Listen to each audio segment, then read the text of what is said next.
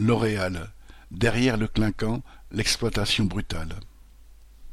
Quand l'an dernier L'Oréal a décidé de fermer plusieurs magasins de la marque NYX affectés à sa filiale Retail Excellence 4, cette entreprise géante a proposé à des vendeurs des postes à plus de deux heures trente de chez eux.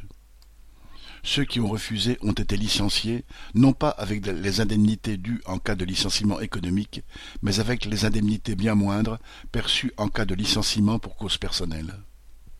Les salariés de Nix ont alors appris à leurs dépens que des responsables syndicaux avaient auparavant signé avec la direction de Retail Excellence 4, donc de L'Oréal, un accord de performance collective autorisant ces licenciements au rabais.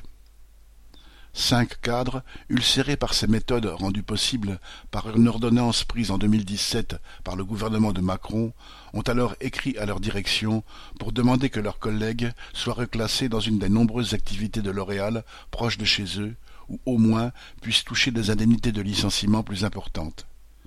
Ils ont été rapidement mis à l'écart de leurs responsabilités, puis licenciés eux-mêmes au printemps dernier pour faute grave, sans préavis. Salariés jetés dehors, ceux qui protestent écartés.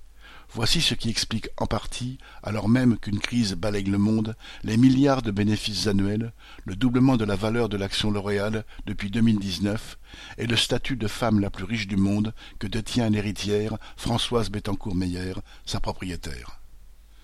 Lucien Détroit.